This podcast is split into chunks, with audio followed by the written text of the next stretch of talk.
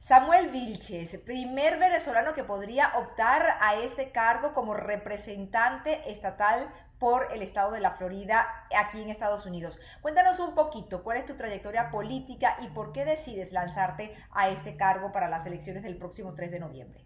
Yo llegué aquí a Orlando hace 10 años. Mi familia es asilada política de Venezuela. Cuando llegué aquí no sabía hablar nada de inglés, sin embargo, con el apoyo de mi comunidad pude salir adelante. He estado bastante involucrado en esta comunidad aquí en el centro de la Florida, particularmente el este y sur de Orlando, uh, no solo como uh, líder comunitario, líder juvenil, sino también como estratega político.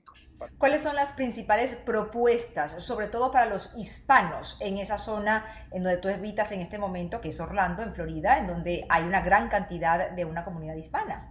Claramente tres propuestas específicas. La primera, en términos de los sueldos, mejorar los sueldos de los trabajadores. Número dos, expandir el cuidado de salud, particularmente el programa Medicaid bajo lo que se llama el Obamacare para asegurarnos que alrededor de un millón de, de, floridanos puedan tener acceso al cuidado de salud. Y el tercer punto es en términos de la educación, asegurar fondos para nuestras escuelas públicas y particularmente a pasar una ley para permitirle a los estudiantes que están aprendiendo inglés poder tomar alguno de los exámenes en su idioma natal. ¿Cuáles serían como las principales propuestas que tú tienes para la comunidad venezolana? Lo primero es asegurarnos de que uh, no pasen ningún tipo de ley que busque amedrentar a los inmigrantes.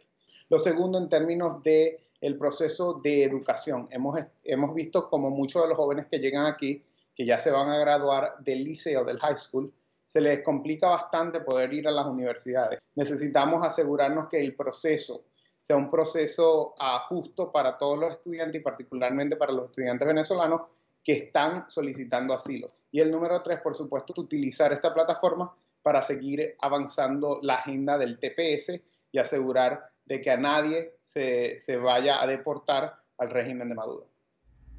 ¿Cuál sería tu mensaje, Samuel, para esos venezolanos, muchos de ellos recién llegados, que jóvenes como tú no saben qué hacer, todavía se encuentran un poco perdidos, confundidos en esta sociedad de Estados Unidos y no saben las oportunidades que pueden aprovechar?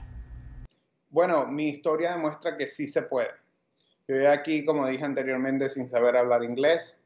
Llegué, mi, mamá trabajó en un McDonald's siendo dentista en Venezuela. Mi papá trabajó manejando carros siendo uh, ingeniero de computación en Venezuela y lo que hemos demostrado en estos últimos 10 años es que sí se puede.